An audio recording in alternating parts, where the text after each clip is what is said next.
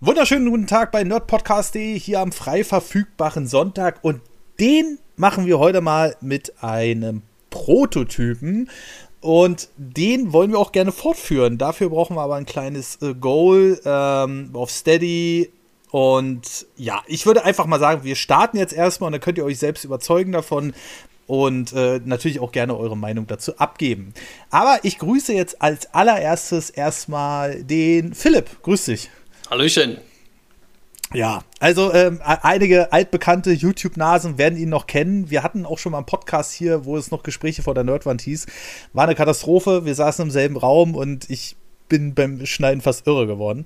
Äh, aber ähm, ja, wer es noch kennt, wir waren äh, damals noch zusammen auf YouTube unterwegs unter dem Kanal Bockwurst Gaming und haben da etwas aufwendigere Videos gemacht, bis wir dann rausgefunden haben, scheiße, so ein Video dauert ja zwei Wochen, um das zu produzieren oder wenn mindestens. überhaupt mindestens.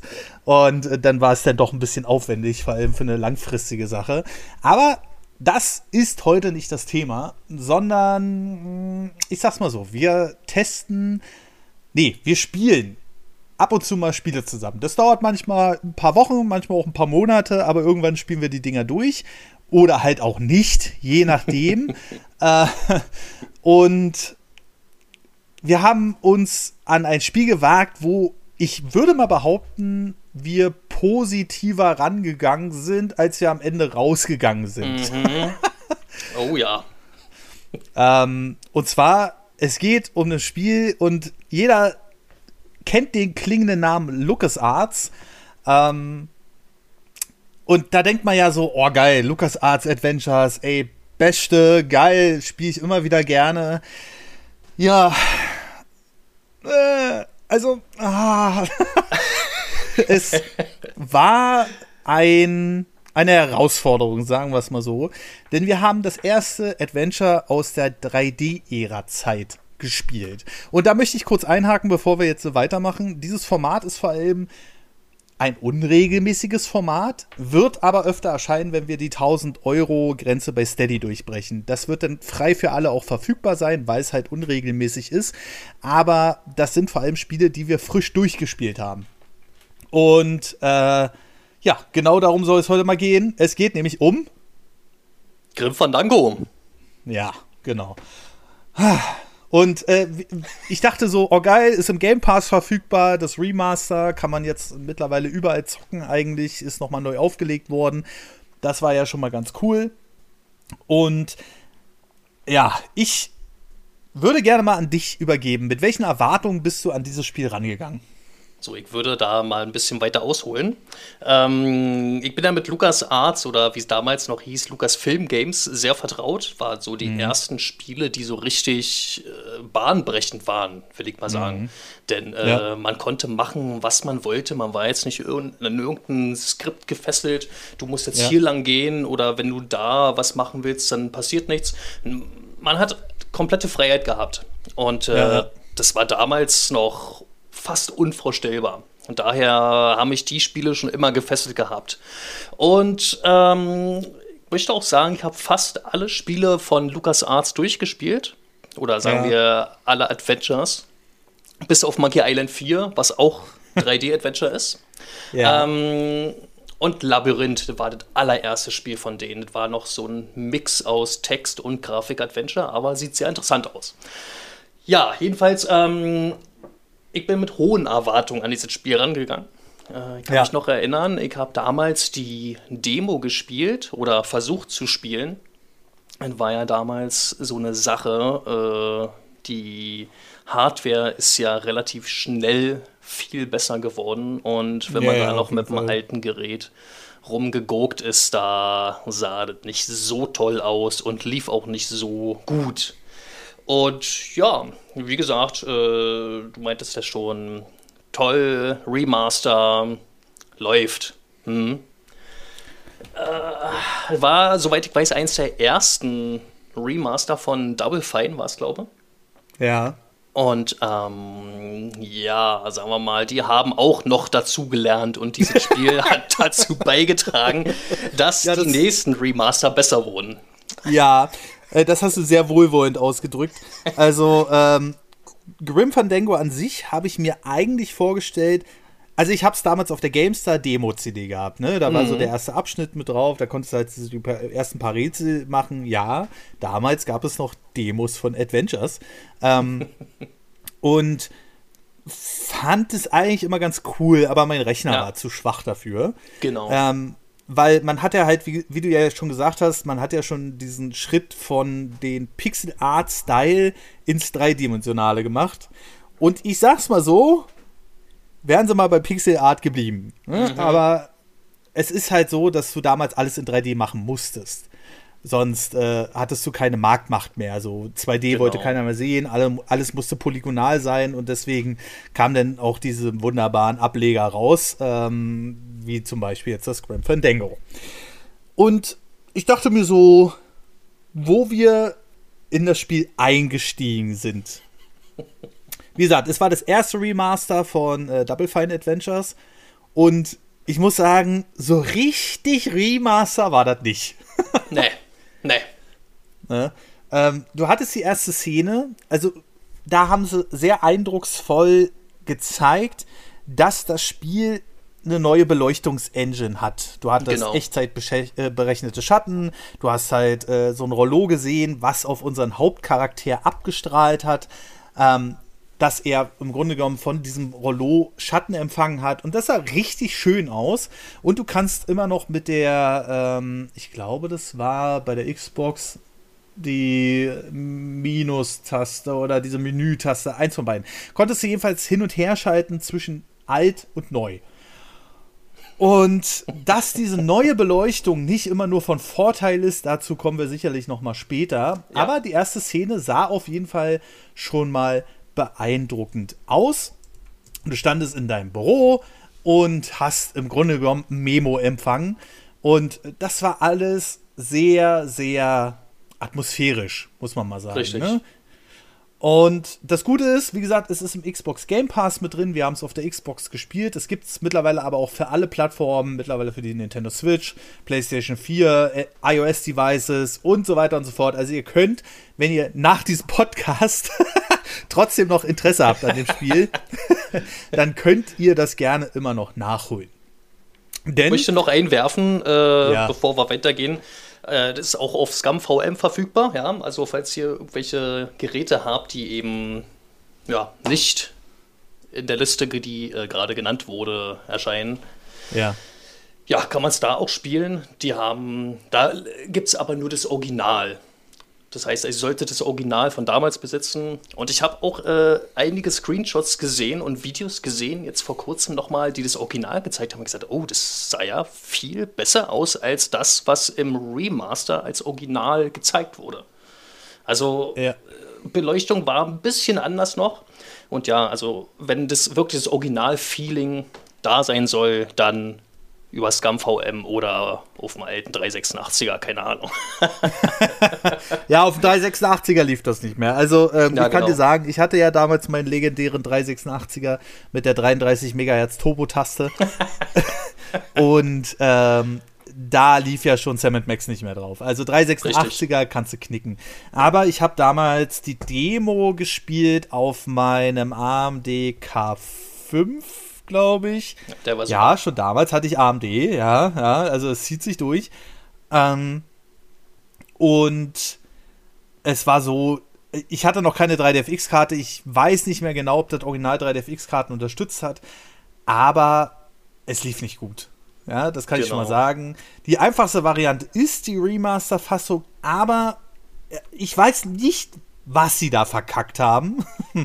aber dieses neue Beleuchtungsmodell hat halt auch dafür gesorgt, dass du an einigen Stellen Items gar nicht mehr gesehen hast, die im Original hervorgehoben waren. Genau. Ne? Also, wie gesagt, du hattest irgendwie so eine Echtzeitberechnung von Schatten drin, aber dadurch wurden halt Sachen überdeckt, die im Original extra manuell hervorgehoben wurden.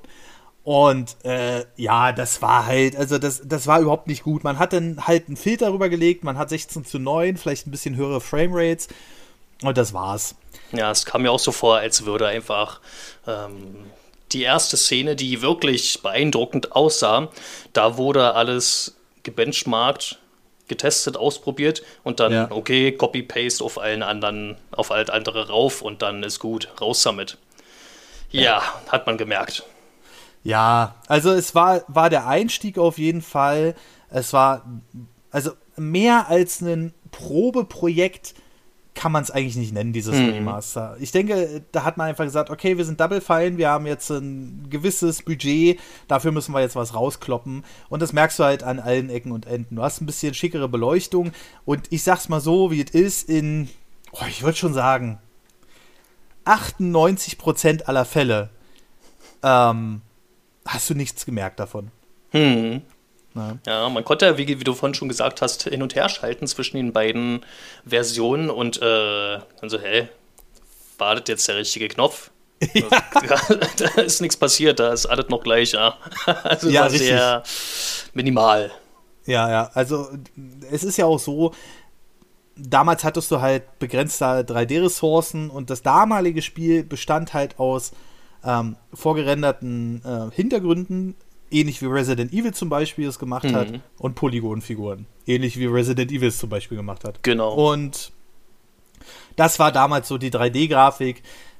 Man muss sagen, es ist nicht alles schlecht gealtert, aber ja, wenn ihr in irgendeiner Weise noch die alte Variante über Scum VM spielen könnt, also vielleicht habt ihr es noch zu Hause, äh, ich würde sagen, lasst erstmal das Geld weg vom Remaster. Und äh, das Geld weg vom Remaster, die Hände weg vom Remaster, weil dafür braucht ihr kein extra Geld ausgeben. Das wäre Quatsch. Wenn ihr es einfach haben wollt, auf eurer Switch spielen wollt oder so, dann könnt ihr auch das Remaster nehmen. Jedenfalls, äh, das war es eigentlich auch schon das, was, was ich zum Remaster sagen wollte, weil viel mehr ist damit nicht passiert. neues. Beleuchtungsmittel, mhm. höhere Auflösung, Punkt. Ähm, und das war es eigentlich auch schon. Dann kommen wir einmal zum eigentlichen Spiel. Das kam am 30. Oktober 1998 raus auf den verschiedensten Systemen. Ähm, nee, Quatsch. Die Originalversion kam nur für Windows raus und die Remastered-Version kam für alle Systeme raus, wie genau. ja gerade schon genannt. Unter anderem zum Beispiel auch Linux und macOS. Ähm, aber äh, die Originalversion, wie gesagt, 30. Oktober 98 und war das erste 3D-Spiel von LucasArts. Ja, und man wollte irgendwie ganz zwangsweise weg von diesem Scum-Menü, dieses Item auswählen, ausprobieren, bla bla bla bla bla. Man hat es versucht, in eine moderne 3D-Ebene umzusetzen. Und da kommen wir einfach mal zu dem größten Schwachpunkt auch beim Originalspiel. Denn während ihr in den ähm, richtig alten Dingern, nehmen wir jetzt einfach mal, Monkey Island ist ja immer so der heilige Gral von LucasArts. Nehmen wir einfach mal das Beispiel, da hattest du unten ein Menü, da hattest du Verben drin, also zum Beispiel nimm oder äh, weiß ich nicht. Äh, Gehe zu, sieh oder schau an. Ähm, Richtig, genau, gib genau, genau. Und so weiter. Gib, genau, nimm, gib, bla bla bla.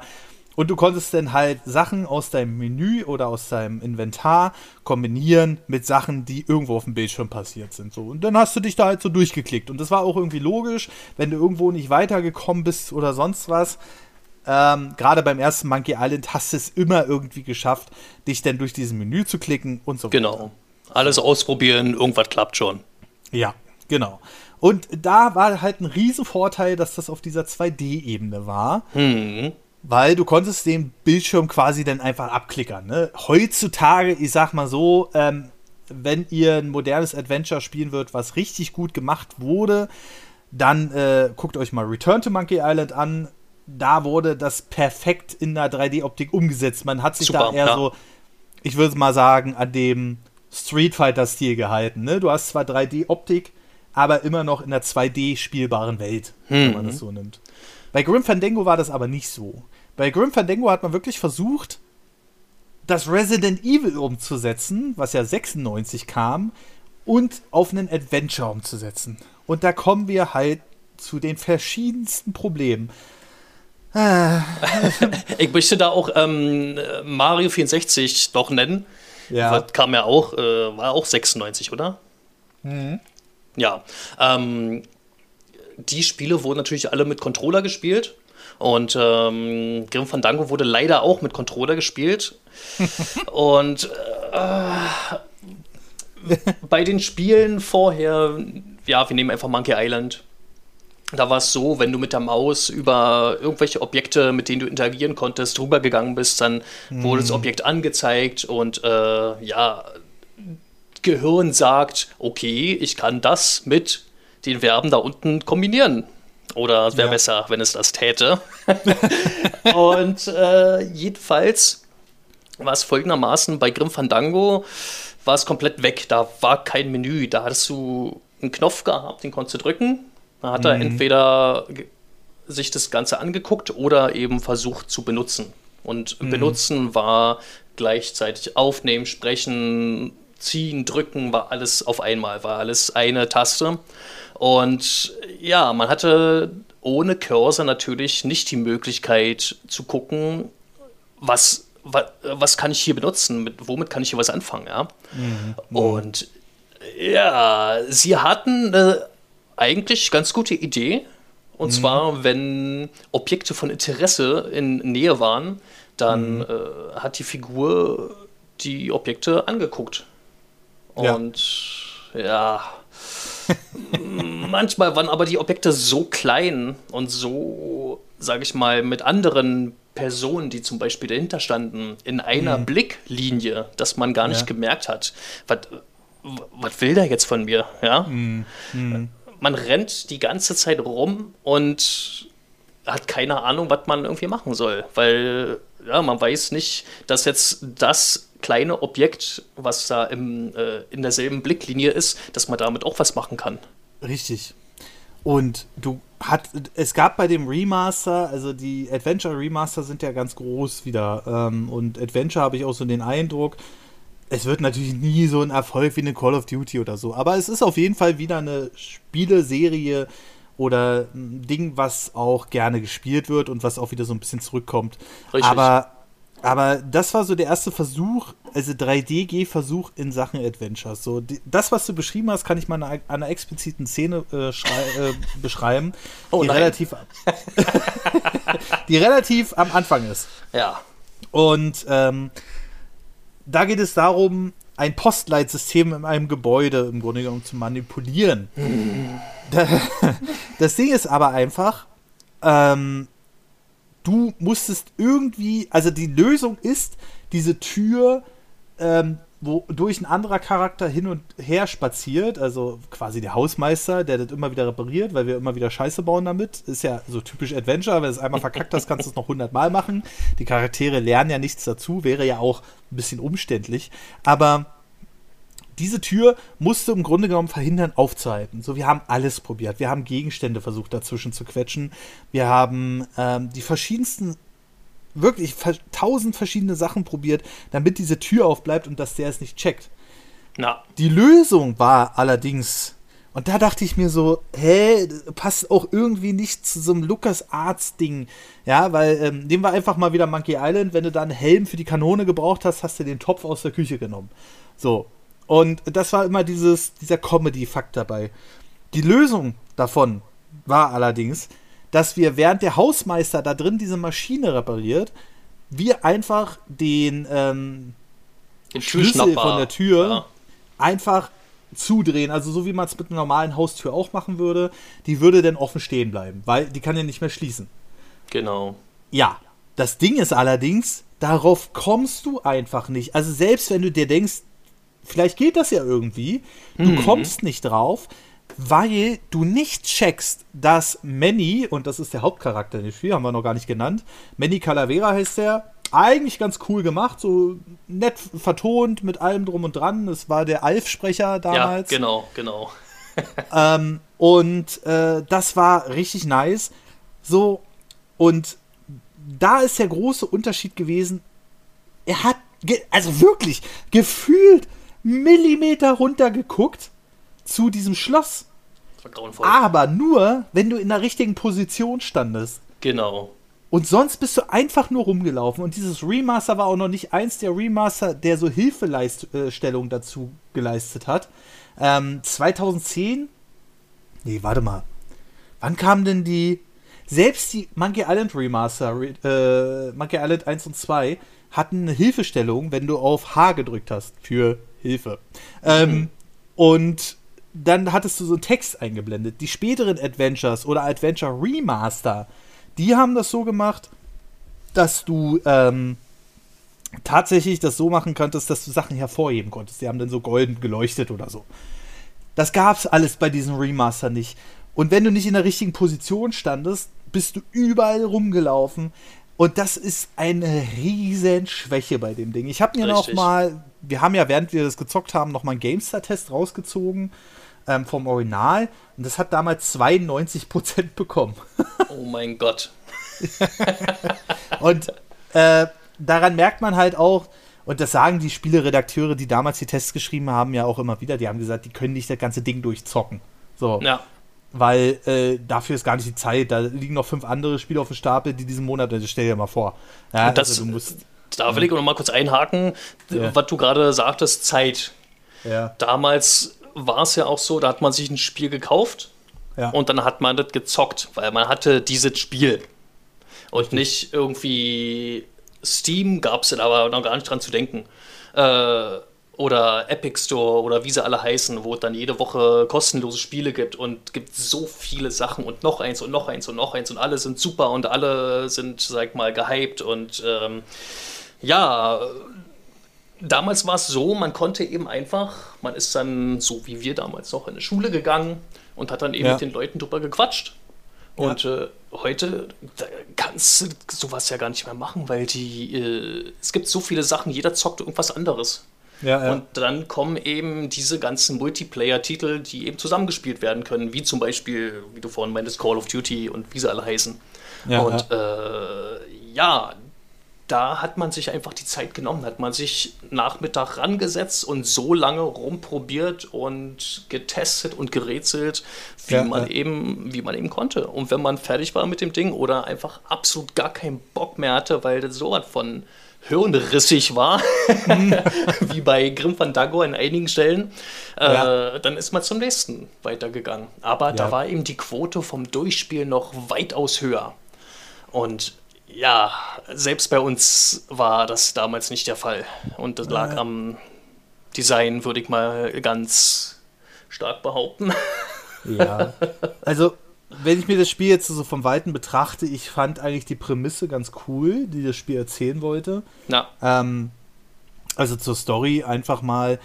Es geht darum, du spielst Manny Calavera. Das ist, ähm, ja, also im Grunde genommen wird in diesem Adventure der Sensenmann, wie er nun mal ist, das ist nichts anderes als ein Geschäftsmodell. Ne? Also genau. es gibt mehrere Sensenmänner, es gibt nicht den einen oder an, äh, den einen oder anderen, sondern es werden einfach Geschäftsleute mit einer Sense ausgestattet und mit dem Anzug dementsprechend so, wie man das kennt. Und ähm, die werden dann losgeschickt, um die Leute sozusagen zu holen. Und ähm, dann ist es so, dass äh, Manny irgendwann auf äh, eine Person stößt, in die er sich schlagartig verliebt. Ne? Äh, und dann geht im Grunde genommen die ganze Reise los. Dann gibt es noch Verschwörungsintrigen. Ähm, ja, das Ding ist, äh, es gibt eben gewisse Tickets, um ins, ja. um vom, ich krieg's nicht mehr ganz genau hin, aber äh, wenn die, die Skelette, es sind ja alles Skelette, äh, die dort mhm. Äh, am, ankommen im Reich der Toten und dann ins Afterlife, ins, äh, wie wurde es da genannt? Ins Jenseits, sagen wir mal so einfach. Also ja, an den Ort, wo sie eigentlich hin sollen, ähm, mhm. befördert werden. Und da gibt es eben verschiedene Wege. Die, die eben ein ganz tolles Leben geführt haben, die kriegen dann, ich glaube, das wurde goldenes Ticket oder N-Ticket. Ja, goldenes Ticket, ja, genau. Goldenes Ticket, genau, genannt. Und ähm, die sind dann mit dem Zug einfach rüber mhm. in 0, nix. Und dann gab es die, die eben sich in Anführungszeichen nichts leisten konnten, weil sie eben schlechte Menschen waren im wahren Leben. Ja. Und äh, die mussten dann laufen oder äh, eben mit dem, keine Ahnung, da gab es ja eben Dämonen, die Autos fahren und so weiter. Und es dauerte ja. eben alles länger und ja, man konnte eben nicht dort im Happily Ever After äh, sein. Jedenfalls nicht so schnell wie möglich. Ja. Und die, ja. dieses Geschäftsmodell war natürlich auch, wie es hier bei uns auch so schön ist, ähm, ja, wird gemacht, was die Leute wollen. Oder eben die Leute, die das ganze Modell betreiben. Mhm. Und äh, da gab es dann welche, die haben gesagt, ja, pass auf, ähm, wir, wir bestimmen, wer die Tickets kriegt. Ja. Und das war so ein bisschen das ganze Ding vom Spiel. Und man ist dann so nach und nach draufgekommen, ah, irgendwas läuft hier falsch. Genau, genau. Und das war schon sehr interessant. Also die Story war super. Ja. Aber, naja. ja. Also, ähm, es geht im Grunde genommen darum, du hast ja noch einen Kollegen und der hat komischerweise immer die guten Goldtickets gekriegt. Genau, ne? genau. Und der hat dann immer den, den, die Riesenverträge gemacht. Also, es wurde im Grunde genommen behandelt wie so eine schmierige äh, Vertreterkanzlei, wo jeder seine genau. Versicherung verkauft. Ne? Richtig. Und der hat komischerweise immer diese Goldtickets gekriegt. Und im Laufe des Spiels, also Leute, wenn ihr jetzt noch spielen wollt, Entschuldigung, aber das Spiel ist von 1998 hier wird natürlich gespoilert. ähm, äh, Im Laufe des Spiels kriegst du halt mit, warte mal, diese Tickets, die der da verkauft, sind ja gar nicht echt, genau. sondern das sind gefälschte Tickets. Ne? Das hast du besonders gemerkt, dass das einfach nur tote Tickets waren. Und ähm, die äh, Originaltickets haben wir dann im Laufe des Spiels teilweise vergraben, irgendwo hinter einem Haus gefunden und sowas alles. Die hm. äh, haben sich dann quasi auch die Person gesucht, wo sie hin wollten. Und das waren dann die echten Tickets. Also die wurden eigentlich nur kopiert. Und dann hast du auch am Ende des Spiels äh, eine Szene gesehen, wo so ein Zug ankam mit den ganzen Leuten, die so ein Goldticket hatten, saßen da schön, also die Skelette in dem Zug, haben dann ähm, ihr, ihr Säckchen geschlürft und sollten dann mit diesem superschnellen Zug halt ins Paradies kommen. Genau. Und ja, auf einmal stellt dieses Schild um und zack, die sind alle in die Hölle gefahren. Und da habe ich schon so gedacht, oh, das ist aber eine ganz schön erwachsene Szene. So, ja. also irgendwie war das ziemlich unheimlich. Aber äh, ja, das war eigentlich einer der coolen Momente. Auf Was halt nicht so cool war, waren vor allem meines Erachtens nach die letzten zwei Kapitel. Also ging schon vorher los. Ich sag nur die Szene mit den Bibern. Da war eine Stelle, man war in ja. einer, ich will mal sagen, Hölle. Mhm. Und äh, man musste mit seinem Dämonenfahrer ja, durchfahren. Und da gab es ja. eben eine Stelle, da war Lava und da waren Biber, die haben gebrannt, die haben dafür gesorgt, dass das eben alle brennt und keiner durchkommt und so ja. weiter. Und man hatte, glaube ich, Feuerlöscher war es. Und äh, mit diesem Feuerlöscher hat man natürlich probiert, die Biber einfach auszumachen. Was ja irgendwie so in Lukas Arts Logik Sinn macht. So ja. für auf ewig brennende Biber einfach mal mit dem Feuerlöscher auszumachen. Ja. Ähm, ging natürlich nicht. Und da nee. muss, dazu musste man an einen bestimmten Punkt laufen, der auch noch zwei Bildschirme weiter war. Mhm. Und dort musste man warten. Ich glaube, man musste sogar irgendwas in so einen Teersee reinwerfen, damit die Biber dadurch getriggert werden. Und in dem mhm. Moment, wenn die Biber in diesen See reinspringen, da muss man einen bestimmten Moment abpassen und mit dem Feuerlöscher den Biber löschen. Und ja. nur dann, nur dann ist man weitergekommen. Ja. Und das mit dieser Steuerung, das war. Also wir haben auch wo ich ja nicht wirklich ein Freund von bin, aber äh, viel mit Komplettlösungen arbeiten müssen, ja. weil sonst würden wir immer noch dran sitzen. Ja, also wie gesagt, schon alleine dieses Rätsel mit dem Schloss am Anfang, da sind wir ewig rumgelaufen. Oh, ja. Und es war irgendwie so, du kommst aus der LucasArts-Ecke und stellst dir vor, okay, es ist jetzt so ein Ding, da ist ja bestimmt was ganz komisches, also dass du da irgendwas reinstopfen musst mhm. ins Schloss, damit sich das Schloss nicht mehr schließt oder sonst was. Und es war einfach nur dieses Schloss öffnen, wo ich dann so gedacht habe, naja gut, wir sind jetzt am Anfang des Spiels, vielleicht wollten sie es nicht so schwierig machen und ähm, es wirkte aber wirklich, also ich glaube, das Spiel war in vier Kapitel unterteilt, wenn ich ja. mich jetzt richtig erinnere. Ja. Und ähm, du bist im Grunde genommen diesen Weg über ein paar Jahre abgelaufen, den man äh, normalerweise mit diesem Goldticketzug fahren würde. Richtig. Ne? Um das auch aufzudecken. Wie gesagt, storytechnisch fand ich das ja nicht so schlecht. Ähm, ich nee, hatte, war ne? Also die, die Idee dahinter und so war toll. Aber zur Story muss man auch sagen, du merkst halt, irgendwie war das Spiel überhaupt nicht gepolished. Also du hattest ähm, die ersten zwei Kapitel, die so in sich auch schon Sinn ergeben haben und wo du tolle Sch äh, Orte hattest und so. Und Kapitel 3 bestand, glaube ich, aus einem Ort mit einer Treppe. War dann irgendwie. ja, stimmt.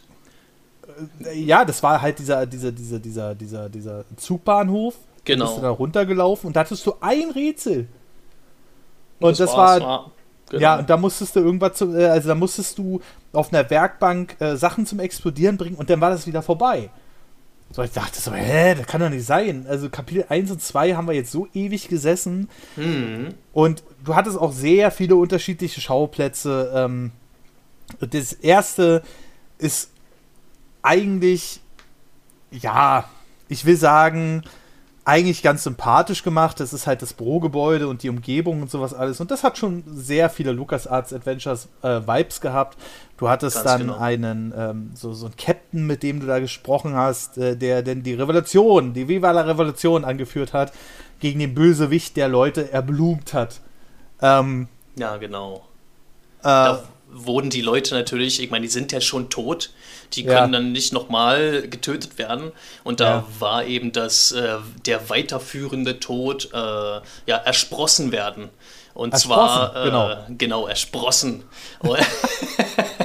und äh, das wurde einfach, ja, dein Skelett wurde eben mit Samen vollgepumpt. Äh, mhm. Und ähm, ja, du wurdest einfach, du konntest dich nicht mehr bewegen, weil aus jeder Knochenöffnung, muss man schon sagen, äh, sind Blumen gewachsen. Und Richtig. das war sozusagen der ultimative Tod dort in dieser Welt. Und das war auch, muss ich ehrlich gestehen, ziemlich gruselig. Auf jeden Fall. Ne? Also du, du, du musst dir vor, also es ging da wirklich um Leben und Tod. Ich meine, Lucas Arts Adventures sind ja nie Mario gewesen oder so. Genau. So sondern du hattest ja immer Sachen, die mit Tod und äh, Verderbnis zu tun hatten. Ähm, und ja, das sind einfach Sachen, äh, die waren schon ein bisschen düsterer angelegt und das fand ich eigentlich ganz cool. Ja, denn es zeigt auch wieder, dass wir eben, ja, wir müssen uns alle irgendwie mal bewusst sein, dass irgendwann mal Feierabend ist und wir haben ja. nur so viel Zeit um auch das zu machen, was wir wollen. Und wir wollten zum Beispiel mal dieses Spiel spielen. Und das ist jetzt, was war, äh, 98 kam es raus, das ist jetzt auch schon eine ganze Zeit her. Ja. Und äh, war ein ganz gutes Thema. Denn äh, vor der Glotze sitzen können wir auch noch, wenn wir uns nicht mehr bewegen können. Ja, das ist richtig. Ne? Also, ähm, wir sind halt äh, in dem Spiel irgendwann auch an einen Punkt gekommen, wo dann uns wieder das Remaster ein bisschen einen Strich durch die Rechnung gemacht hat. Ähm, diese Schatten haben nämlich wirklich nur einen Schatten geworfen. Und das mhm. hat an einigen Stellen im Spiel, an späteren Stellen zu Problemen geführt. Du solltest zum Beispiel eine grüne Spur von einem Charakter ja. verfolgen. Ich hatte die ganze Zeit diese grüne Spur im Kopf. Ja. ja, dann erklär die doch mal. Nee. ja, ähm, es ging ja los mit der grünen Pfütze. Die war unter dem Gefährt, mit dem wir dann an dem finalen Schauplatz angekommen sind. Ja.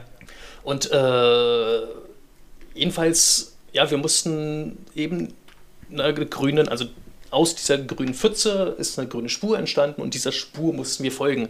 Aber ja, wie gesagt, wir haben mit Komplettlösung dann gearbeitet irgendwann und äh, hä, was denn für eine grüne Pfütze?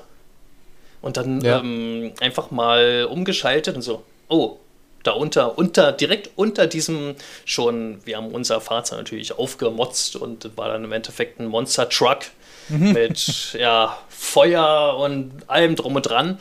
Und ja, ähm, ja man hat man es einfach nicht gesehen im Remaster, weil die Schatten so gut waren, in Anführungszeichen, dass äh, ja. ja. das einfach alles überdeckt hat. Aber ja. mit dieser Umschalttaste ja, konnte man eben sehen, ah, okay, da ist ja doch was. Ja, genau. Also, wie gesagt, dieser, die, diese Pfütze war halt unter dem Gefährt, wie du ja gerade schon gesagt hast. Genau. Und du hattest aber nicht diese Schatten, die so transparent waren, sondern es waren einfach echtzeitberechnete, zu dunkle Stellen. So ähnlich wie damals Doom 3. ja. Ja, ja. wo, sie, wo sie ja da noch, ähm, also du kannst, wenn du dir die BFG Edition von Doom 3, also das ist das Remaster von Doom 3, äh, anguckst, kannst du das normale nicht mehr angucken. Weil die Schatten damals in Doom 3, das kam so, so zu GeForce 3 Zeiten raus, hm. waren so die ersten in Echtzeit berechneten Schatten. Und das war das Problem, das waren aber nur schwarze Flächen. Ja. ja. Und äh, dadurch hast du in dem Spiel an ganz vielen Stellen in der Remaster-Fassung halt einige Sachen nicht mehr gesehen. Du solltest zum Beispiel ganz am Anfang gab es so einen Jahrmarkt, der da stattfand. Und da war ein Clown, bei dem du äh, so ähm, na diese Knet, also diese Luftballontierchen holen solltest. Und äh, ein Wurm. Ja, genau. Und den hast du aber nicht gesehen, weil der war im Original halt hervorgehoben, so von der 2D-Oberfläche und im äh, Remaster hast du einen Schatten geworfen auf den und dadurch stand der da einfach nur rum und du hast ihn nicht mehr gesehen. Du konntest ihn nicht mehr unterscheiden von dem Zelt. Und alles so eine Sachen. Aber wie gesagt, von dem Remaster wollten wir gar nicht mehr reden.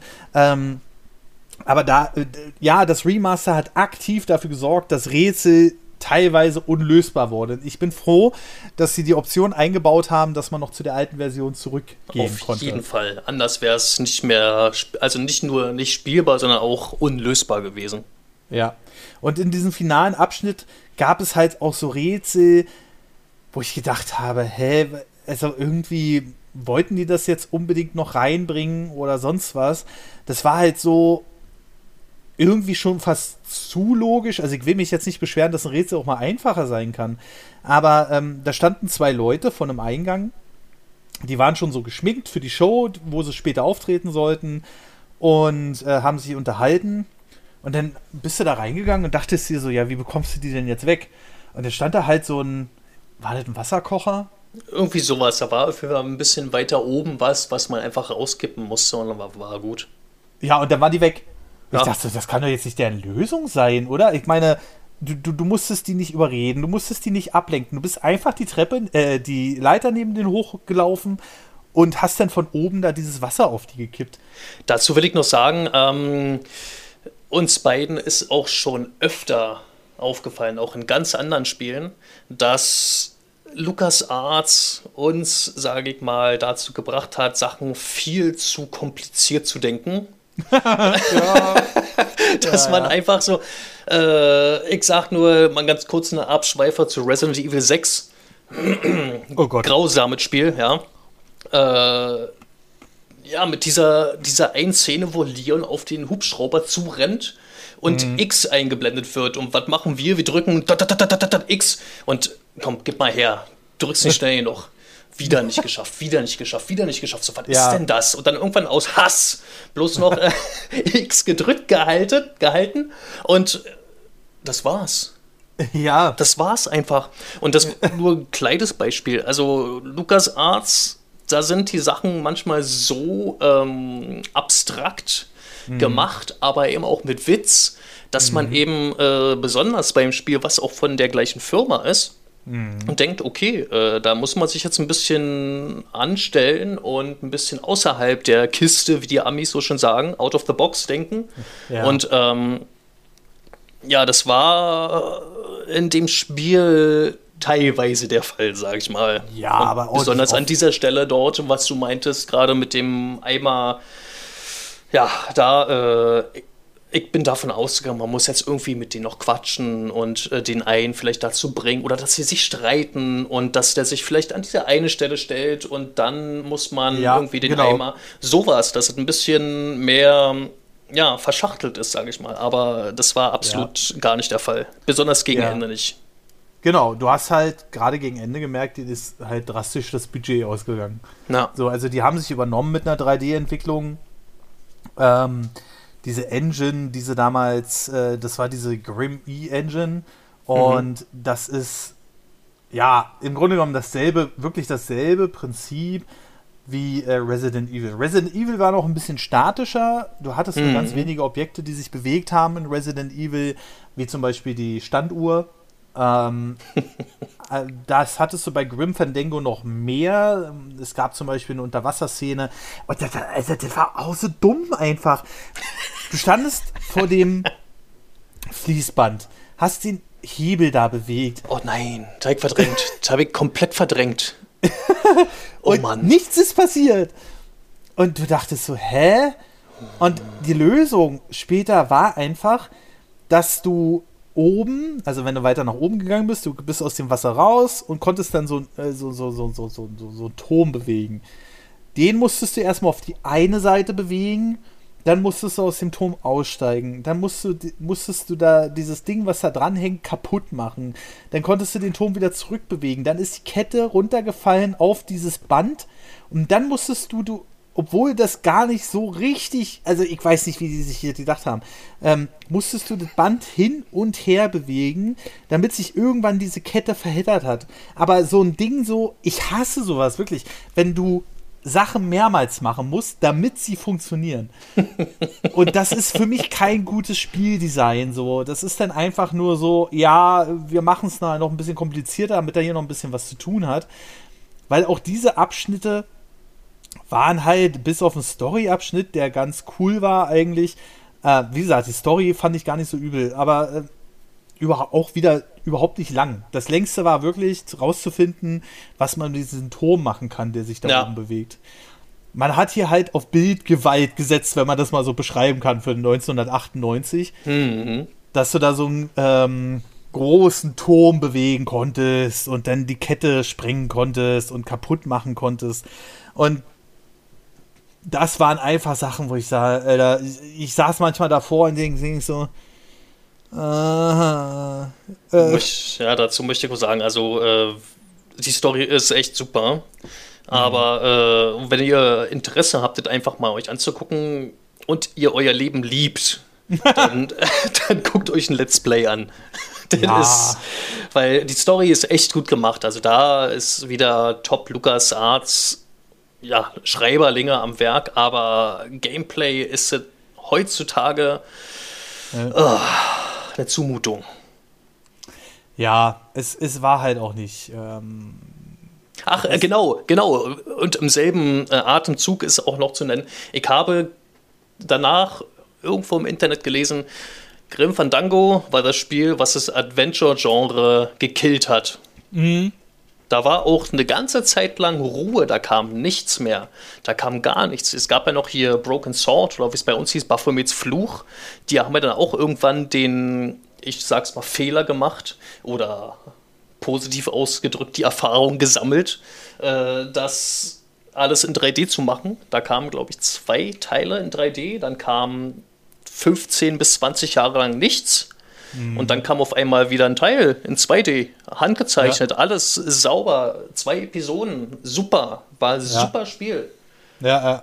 Ja, also das, das, es gab einfach keine Adventures mehr zu einer gewissen Zeit. Ja, was, äh, also ich habe auch erst vor kurzem einen Podcast gehört, die Adventures waren ja nie wirklich richtig erfolgreich, außer Monkey Island. So, also die haben schon irgendwie ein bisschen Gewinn abgeschmissen, aber es äh, es ging halt immer weiter bergab, äh, spätestens ja. mit The Dick, was nicht schlecht war. Also super, die, die super Spiel, ich fand super. Ne? Also Steven Spielberg produziert, Regie Steven Spielberg, ja, ein ja, Adventure. Ja. So, unfassbar, super Soundtrack, Sprachausgabe, ich glaube, war eins der ersten. Also gut, äh, Indiana Jones 4 hatte auch schon in gewissen Editionen Sprachausgabe, aber ähm, ja, das war ein super Spiel, aber kein Erfolg. Ja, und ähm, also ich, ich muss ja sagen, ich habe mir vor kurzem so ein Let's Play einfach mal angeguckt, dem, wo ich ein bisschen so Sachen machen konnte für Arbeit, die mich jetzt nicht so gefordert haben. Hm. Da war ich echt erstaunt auch über die Produktionsqualität, Animation, bla bla bla. Also, wenn ihr ein Spiel, was eher unbekannt ist, nachholen wollt, dann tut euch The Dick an. Auf jeden ähm, Fall. Aber ähm, wir bleiben erstmal bei Grim Fandango und genau, genau diesen Satz habe ich auch gehört vor kurzem. Dieses Grim Fandango hat das Adventure halt zu Tode geritten. So. Ja. Und ja, das ist auf der einen Seite ist es ein bisschen schade, finde ich, weil, wie gesagt, die Idee war cool und auch die Charaktere waren eigentlich sehr sympathisch. Ähm, wenn ich jetzt was Negatives noch an der Story finden müsste, ist einfach, also der, der, der, Hauptantrieb von Manny, also unserem Hauptcharakter, war eigentlich Matches zu finden. Und das ist dieses das ist dieses Mädel, was er irgendwann kennengelernt hat und wo er mit der die Zukunft verbringen wollte. Und genau. Äh, das wurde halt so oft erwähnt, dass ich gesagt habe, ja, ist doch nun gut. Also es ist, wir haben es ja nun verstanden. Mm, aber das, was halt drumherum passiert ist und so, das war halt schon eine richtig coole Sache. Definitiv. Ähm, ja, wir haben dann wirklich diese letzten beiden Kapitel, also wie gesagt, es ging los mit den Bibern, wo ich dann so gesagt habe, okay, das war noch so Ende Kapitel 2 und in Kapitel 3 ging es dann los, da waren wir auf einmal auf einem Schiff. Und da dachte mhm. ich so, hä? Warum sind wir jetzt auf einmal auf einem Schiff? Also wir, äh, wir begleiten Manny durch eine mehrjährige Reise. Ne? Also es hieß immer so ein Jahr später. So Jahr 1 war dann wirklich, dass er in seinem Job da gefeuert wurde genau. und ähm, geflüchtet ist im Grunde genommen. Weil eigentlich hat er keine Daseinsberechtigung mehr in diesem Reich, wenn er keinen Job mehr hat. Was schon eine ziemlich krasse Aussage war. Dann ging es weiter, äh, Kapitel 2 waren wir auf einmal in einem Casino. Da waren wir dann auf einmal der Chef von einem Casino. Also er hat sich innerhalb von ein paar Jahren sozusagen von, äh, zum, vom Tellerputzer zum Millionär hochgearbeitet. Ne? Stimmt, man hat, man hat am Ende vom Kapitel vorher hat den Job von dem äh, Typen, der das sauber gemacht hat, übernommen. Richtig. Man hat genau. dem doch irgendwie ein Foto von seiner Frau, auf die er die ganze Zeit gewartet hat, irgendwie gegeben oder irgendwie sowas. Und ja. dann hat man seinen Besen gekriegt und dann Schnitt, ein Jahr später und du schmeißt das Ding auf einmal. Also, Richtig, ja. genau. Also du rennst in einem weißen Anzug rum, dein äh, Kollege, der dich die ganze Zeit begleitet, ähm, also im Grunde genommen der, der dieses Auto fährt, dieser Dämon, ja. Genau. Ähm, der ist auch wieder dabei, sitzt auch in einem weißen Anzug und ihr habt mittlerweile äh, das Casino quasi übernommen und führt das Casino. Und das ist halt so eine richtig coole Sache weil da wurden halt dann auch irgendwann in diesem Kapitel Sachen angesprochen, die auch sehr erwachsen sind. Zum Beispiel, dass ähm, dein äh, Freund im Grunde genommen Alkoholiker ist. Genau. Ne? Also der ähm, saß am Anfang noch, äh, hatte seinen Job, saß da in der, in der, in der Location, hat am Klavier gespielt. Mhm. Ähm, und irgendwann musste man ihn aber, wo ich dann so dachte, na, ob man das heute noch so machen würde, aber mhm. äh, äh, musste man ihn aber äh, dazu bringen, dass er Alkohol trinkt, damit er ausrastet so. Genau. Und das sind, sind so Szenen, die bleiben einen natürlich hängen, aber wo ich sage, ja. es ist schön, dass man sich damit auch so ein bisschen auseinandergesetzt hat, weil äh, es ist halt nun mal nicht alles cool und schön und sowas alles. Richtig.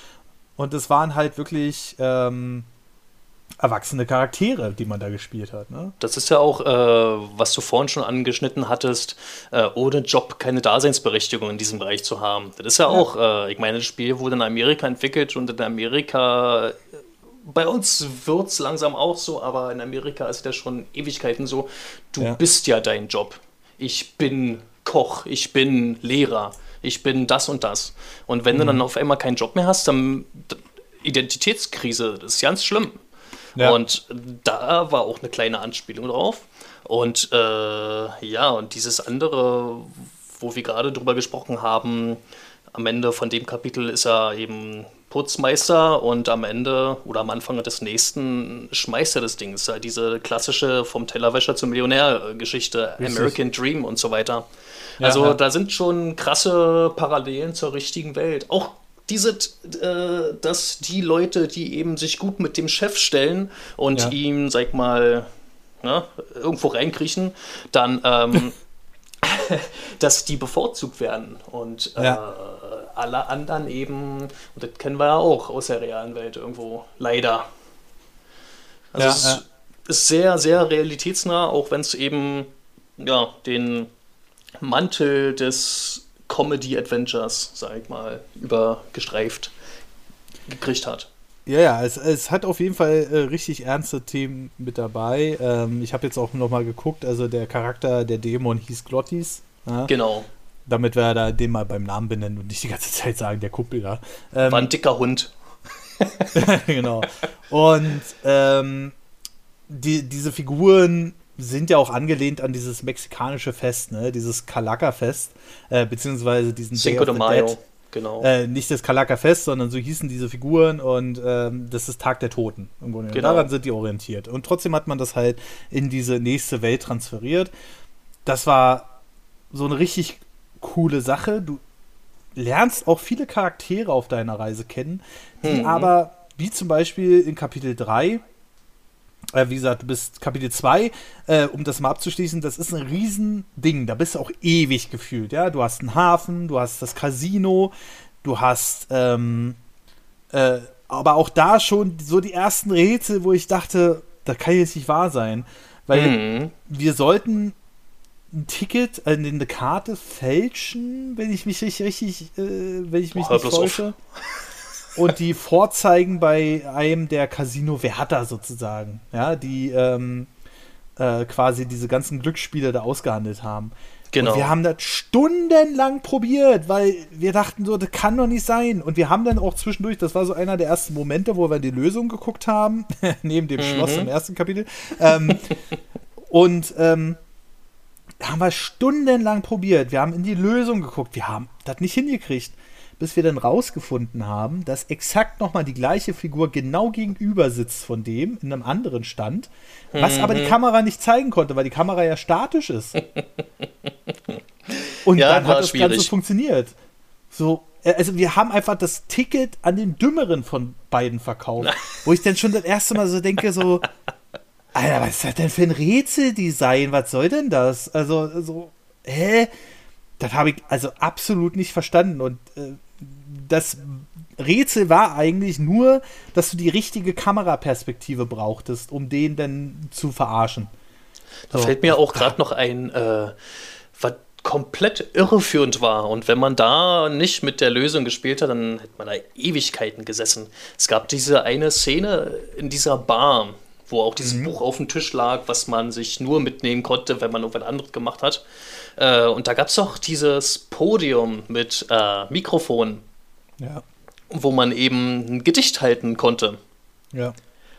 Und da gab es verschiedene Auswahlmöglichkeiten, hat eben seine Dialogboxen dort gehabt und konnte alles Mögliche auswählen. Und die Besitzerin von dem Café oder von, dem, ähm, von der Bar, die hat eben auch ab und zu mal Gedichte vorgetragen. Und dann musste, habe ich jedenfalls gedacht, man musste irgendwie Sachen nehmen, die Sinn machen zusammen oder was sie sagt, kopieren, damit die Leute von einem beeindruckt sind und man sich dann dieses Buch nehmen kann. Mhm. Aber nein, das hat überhaupt gar keine Relevanz, Relevanz gehabt. Das war einfach nur Spielerei. Ja. Richtig. Und normalerweise gab es sowas nicht in äh, LucasArts-Spielen, dass man einfach irgendwas äh, umsonst gemacht hat. Ja.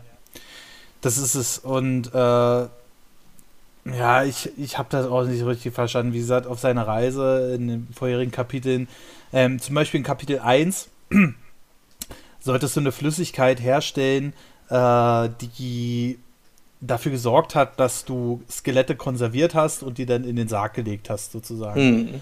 Und irgendwann musste natürlich irgend so eine arme Sau, die da gearbeitet hat, äh, darunter leiden und den hast du dann äh, in den Sarg ähm, sozusagen reingelegt. Und im Grunde genommen war der nur dafür da, und da kann ich mir halt auch nicht vorstellen, dass das so sein sollte, dass der in Kapitel 3 nochmal ganz kurz, in dem Kapitel, wo es nur die Treppe runtergeht und wo der Zug dann irgendwann mm, kommt, genau. ähm, nur ganz kurz nochmal aufgetaucht ist, um dich voll zu meckern und dass dann Item im Sarg liegt. Ja, genau. Und das war so, ich so, hä, kann, also kann ja nicht sein. Also der Sarg lag völlig random da rum, das war nix Ganzes nichts Halbes, du wusstest nicht, warum der da war, warum hat er dich jetzt nochmal angekackt und so weiter und so fort. Du hast halt richtig gemerkt, da hat halt richtig was gefehlt bei dem Spiel. Ja. Und, und, das gesamte Kapitel 3, wie gesagt, ähm, nee, nicht, naja, weiß, ja doch, so fast Kapitel 3. Ähm, also Ende Kapitel 3, weil Kapitel 3 startete damit, äh, dass du, sorry für das Durcheinander jetzt, aber ähm, Kapitel 3 startete damit, dass du diese ganzen Sachen da bei dem Casino gemacht hast und hattest bis auf die zwei schwachen Rätsel ähm, eigentlich eine ganz coole Erfahrung, bis auf ein bisschen viel gelaufen, weil es halt mhm. ein Riesengebiet war. Und Kapitel 3 fing halt damit an, dass du auf einem Schiff startest. Äh, und, das, äh, und dann wurde ganz kurios. Also ähm, Kapitel 3 ist so, du bist der Captain dieses Schiffs, nachdem du aus diesem Gebiet mit dem Casino geflohen bist, wie immer. Das macht der Mann den ganzen Tag, ähm, fliehen. Ähm, und dann war es halt wirklich so, dass du am Anfang, oh Gott, ey, also da habe ich, da habe ich gekotzt. Ach, mit ich, dem Anker. Mit dem Anker, ja. Ich, ja, oh. Also die, die Steuerung war weder logisch noch was du machen musstest. Das war irgendwie so ganz mm. eigenartig. Das war wieder so ein, ja, beim ersten Mal funktioniert es nicht, beim zweiten Mal funktioniert es dann aber schon Ding. Ähm, dieses, also du hast dadurch, dass dir so ein paar Hinweise gefehlt hat, irgendwie hatte ich auch den Eindruck, die haben ein paar nötige Texte nicht eingesprochen. Hm. Ähm, du kriegst ja sonst bei den LucasArts Adventures immer so einen Hinweis von wegen, ähm, ja, äh, weiß ich nicht, probier mal das und das aus und so ein bisschen verschwurbelt und sowas alles. Genau. Und das war halt in dem überhaupt nicht. Du standest auf dem Boot, äh, da waren halt äh, ähm, Manny und äh, Glottis. Otis, genau. Glottis. Und die standen da drin.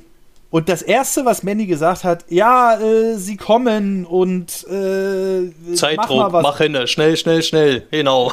Genau, mach was, Glottis. Und dann Glottis hat nur rumgeschrien. Das war das Einzige, was du als Hinweis gekriegt hast. Gut, habe ich gedacht. Dann kam wieder diese tolle Steuerung, die wir am Anfang erwähnt haben, zum Tragen. Oder auch nicht. Ähm, wo du irgendwo hingeguckt hast. Du hattest halt links und rechts zwei Knöpfe, damit konntest du den Anker runterlassen. Genau. Und du soll, also die Rätselslösung war eigentlich, du solltest beide Anker runterlassen, dann solltest du das Schiff so steuern, du konntest das in vier Richtungen steuern, direkt am Steg. Dass Angeblich. Anker, ja. Angeblich. ja, da habe ich genau. nichts von mitgekriegt, das war grauenvoll. Ja, richtig. Also das war im Grunde genommen so, dass du die Anker beide runtergelassen hattest und solltest die dann verheddern. Das war das Rätsels genau. Lösung. Das Problem ist halt bloß, die Steuerung, also die Grafik, die du dann hattest von der Steuerung, du hast halt zwei Hebel gehabt, äh, die hat überhaupt nicht das gezeigt, was du gemacht hast. Richtig. oh mein ne? also, Gott du konntest die Hebel halt nach vorne, hinten, links, rechts bewegen, aber das Boot hat überhaupt nicht das gemacht, was du äh, machen wolltest. Und hat auch nicht, also manchmal ist es einfach nur an der Stelle stehen geblieben, wo du warst. Und du hast überhaupt nicht sehen können, passiert jetzt was mit dem Anker, passiert jetzt nichts mit dem Anker. Und ganz, ganz, ganz gruselig. Also, also ich weiß nicht, was die sich dabei gemacht haben. Im Endeffekt war es so, du hast die Anker verheddert unten, hast dann die, ähm, den roten Knopf gedrückt, damit die wieder eingezogen werden und dann hast du ein Loch in das Bug gerissen, genau. damit du mit dem halben Boot wegfahren kannst. Das Problem genau. war bloß, das war dir überhaupt nicht klar, dass du das Boot überhaupt kaputt machen musstest, ja, um genau. wegzufahren. Genau. Weil du konntest die Anker einfach einziehen. Das Boot stand einfach im Wasser rum. Und egal, ob die Anker unten waren oder oben waren, das Boot ja. ist immer an dieselbe Stelle hin und her gefahren, egal in welche Richtung man gedrückt hat. Ja. Also oh. ganz, ganz gruselig. Also da hast du schon gemerkt, okay, die waren komplett mit dem Ganzen überfordert. Ja, ich auch. 3D-Engine mit diesen ganzen 3D-Engine-Zeugs. Und man muss sich auch vorstellen, alles außerhalb dieser Polygon- und statischen Hintergründe sah aus wie so Ah, das war nicht hübsch. Das war so, so dieses Plastik 3D. Ich weiß nicht, ob sich einige Leute noch erinnern können, aber ähm, ich habe damals sehr gerne 3D Minigolf gespielt. Und mhm. die Animationen waren immer so vielleicht 10 Frames, wenn es hochkam. Und das war sah halt aus alles wie so Schaumstoff, Plastik, Gedöns. Und genauso sah auch dieses Spiel aus in den dynamischen Szenen. So, ja. und das war absolut nicht hübsch. Währenddessen die Zwischensequenzen, die sie aufgenommen haben, diese wahrscheinlich einfach auf ihren Renderstationen den Vorrändern konnten, die haben sogar noch recht gut gehalten für 1998. Das auf jeden Fall. War super. Ja. Ähm, du hattest auch so vorgerenderte Wassersachen äh, in Kapitel 2, die sahen auch richtig hübsch aus mit der abendlichen Beleuchtung. Mhm. Und äh, das war halt richtig, richtig, richtig hübsch. Ähm, aber alles andere außerhalb. Oh, und das Ding ist einfach, wenn du das Remaster spielst und du kriegst irgendwann mit, okay, das ist nicht so gut.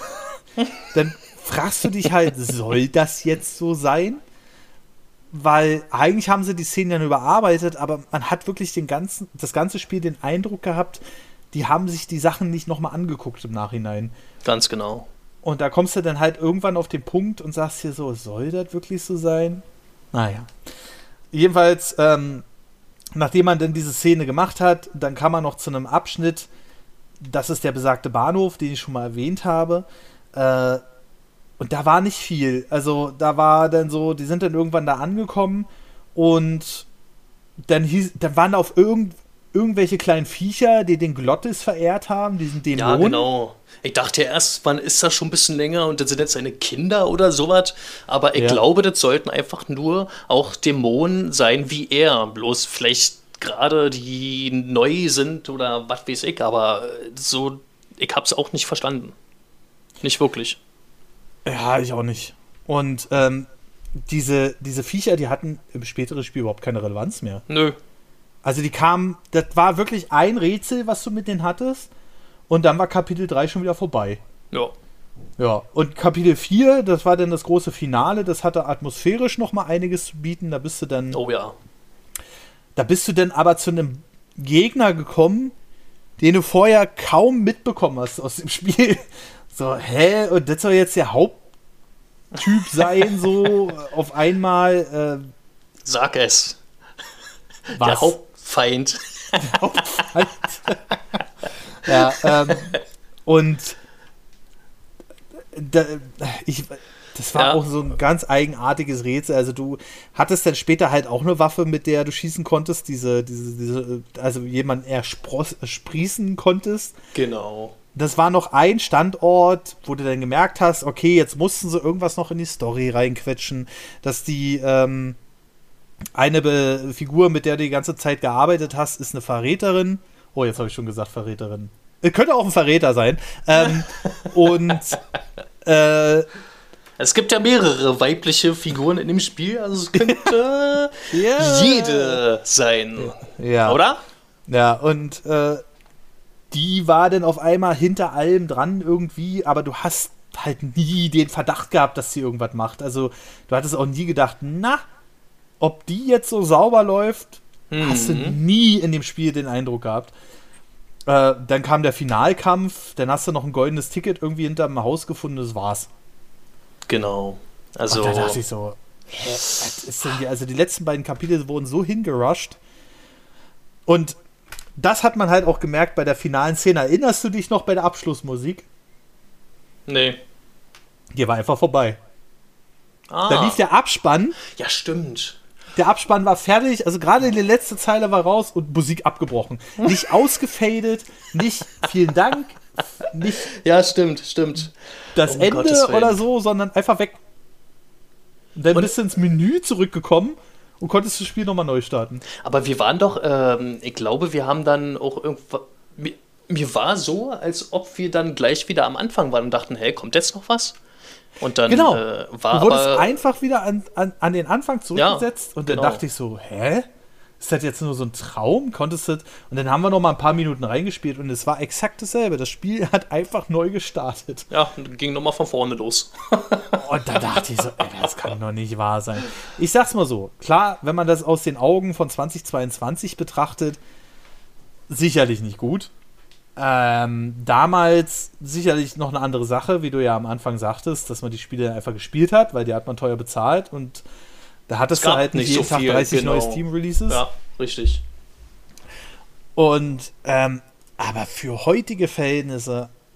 Oh, und ich habe mich so drauf gefreut, endlich mal wieder LucasArts Adventure zu spielen, weil ich, ich, bin ehrlich, ich krieg die alleine nicht hin. So, ich bin zu blöd für sowas. Also jetzt das Return to Monkey Island, da komme ich ganz gut durch, aber das wurde auch modernisiert. Ähm, ich muss ganz ehrlich sagen, um schon mal ein bisschen darüber zu reden, ganz kurz anzuschneiden, Monkey Island, das neue. Mhm. Ja, das ist eine, die haben eben draus gelernt. Die haben äh, Grim Fandango ab. Äh, die haben Grim Fandango, das, was sie da falsch gemacht haben, haben sie eben mit dem Klassik-Ding von Monkey Island 1 und 2 und bis sonst wohin äh, kombiniert. Ja. Und ähm, mit dem Menü von, äh, was sie bei Vollgas eingeführt haben, dieses Münzmenü, gab es auch bei Monkey Island 3, da gab es ja diese ja. Werbenliste nicht mehr da, da gab es ja dieses Münzmenü, wenn du irgendwie genau. die rechte Maustaste ge gedrückt gehalten hast, dann äh, kam diese Münze und du konntest ihm auswählen, gucken, treten und sprechen. Und ja, das war ganz gut. Und jetzt bei Monkey Island 5, da ist es, also ich habe es auf der Switch durchgespielt und da war es schon wieder ein bisschen zu einfach, weil man eben die ganzen Hotspots von vornherein gesehen hat. Aber hier bei dir jetzt die PC- oder Mac-Version mal gesehen zu haben, war schon, da habe ich gedacht, oh, das ist ja richtig, richtig geil. Hm. Also es geht auch anders. Aber Definitiv. man muss eben auch erstmal durch die ganze Scheiße durchschwimmen, um ans Gold zu kommen. Ja? Also man muss ja. erstmal, man muss die Erfahrung machen und nicht einfach nur, okay, äh, ist eine gute Idee, aber man man weiß ja nicht, ob die Idee wirklich gut ist, wenn man sich im Kopf alles ausmalt. Für einen selber macht Sinn, aber wenn man es dann anderen Leuten präsentiert dann, äh, und die nichts damit anfangen können, dann bringt das alles nichts. Und daher, ja, es war auf jeden Fall gut, dass es passiert ist, irgendwie aber irgendwie auch nicht. Ja.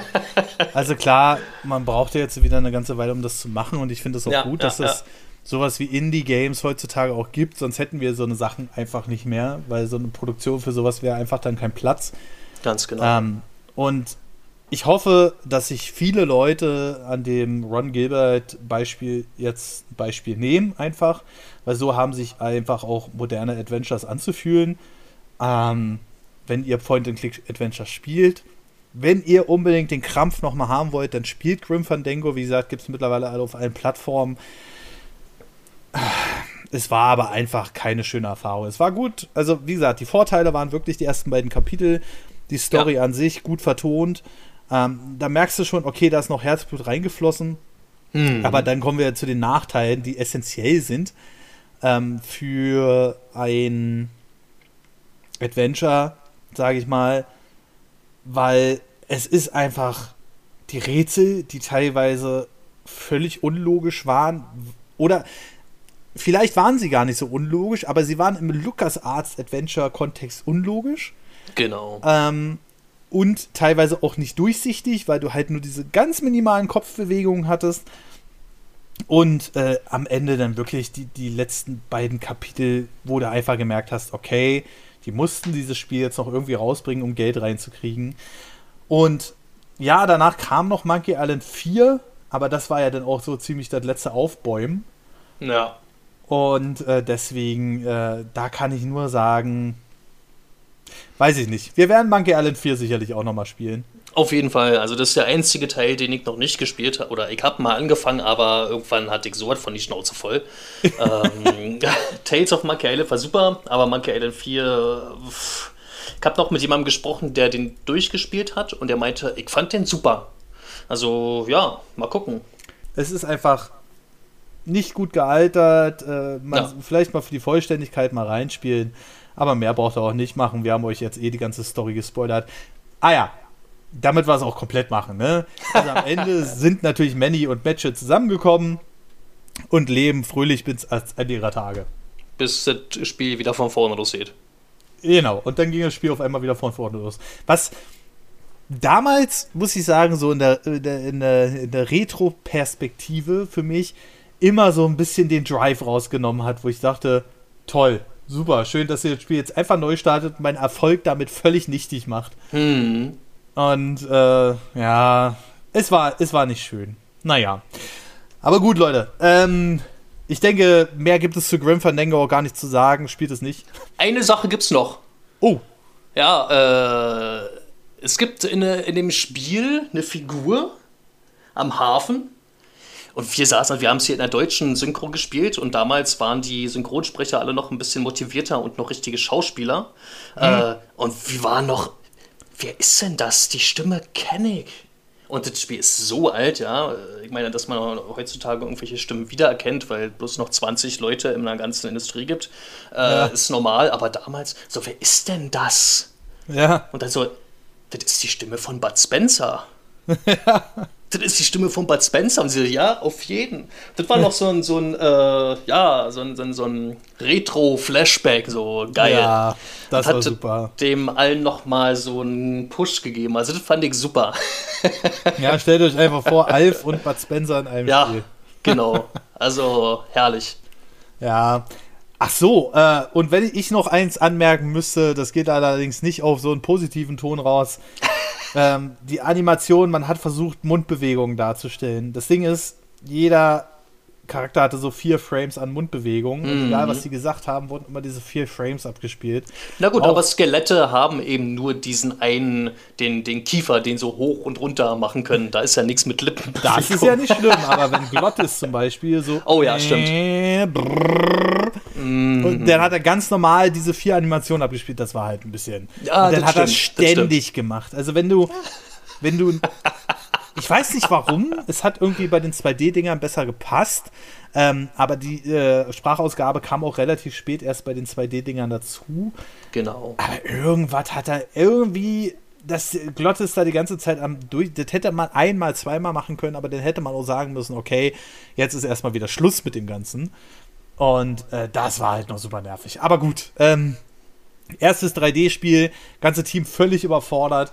Ich wette, mhm. wenn man mhm. noch tiefer grafen würde bei dem Spiel und äh, das mal, wie es heutzutage die Data Miner machen, das mal komplett auseinandernehmen würde, ich glaube, da würde man so viel Stuff finden, der irgendwo noch auf der Disk rumschwirrt. Mit Sicherheit. Ne, äh, weil die einfach nicht fertig geworden sind. Das ist genauso wie, ähm, wir reden ja auch in unserem Premium-Format ähm, ganz oft über Optimierung in Spielen und so. Und äh, teilweise es gibt Spiele, die sehen einfach wunderschön aus und laufen auch auf einer Nintendo Switch.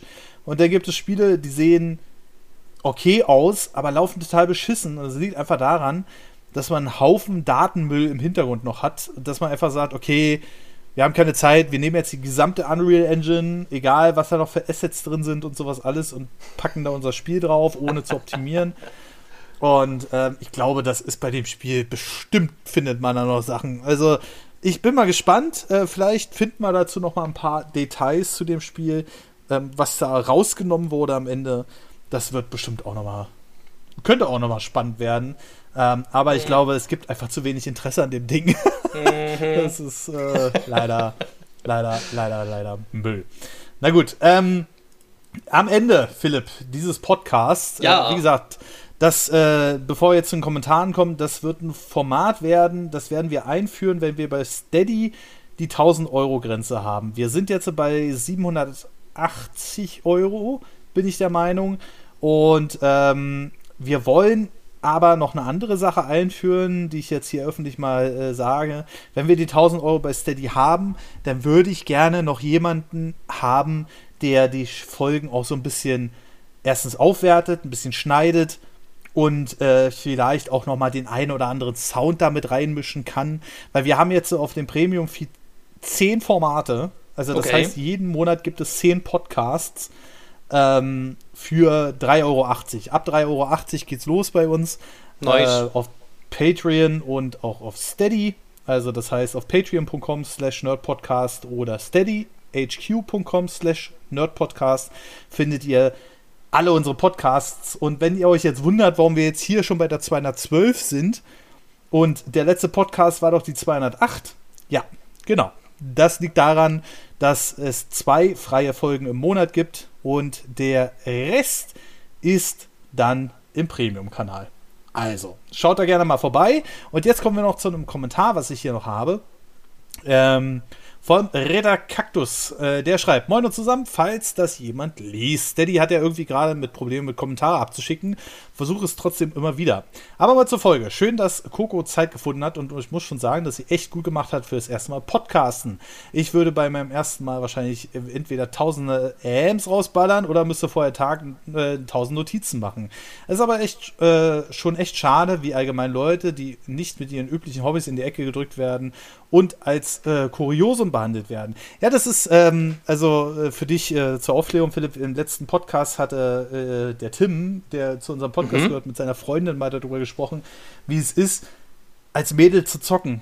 Okay. Und teilweise ist es heutzutage immer noch so, dass die Leute immer noch sagen, du bist ein Mädel, du zockst.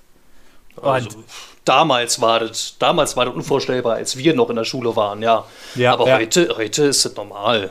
Also, ja, aber es ist tatsächlich heute immer noch so. Also nicht, nicht so krass wie damals, aber die Leute sind selbst 30 Jahre nachdem äh, das so richtig losging, immer noch so, hä?